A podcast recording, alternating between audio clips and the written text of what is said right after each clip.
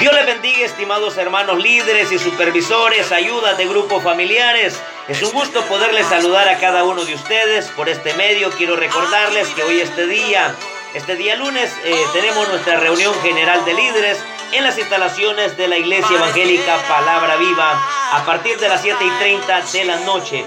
Así de que le pedimos en el amor del Señor que haga todo su esfuerzo para poder asistir hoy este día, ya que hay cosas muy importantes que tratar con respecto al crecimiento de la obra del Señor. Muchísimas gracias queridos hermanos y les esperamos con el favor del Señor. Bendiciones. Aquí muy dentro y del corazón pareciera la que uno está en los cielos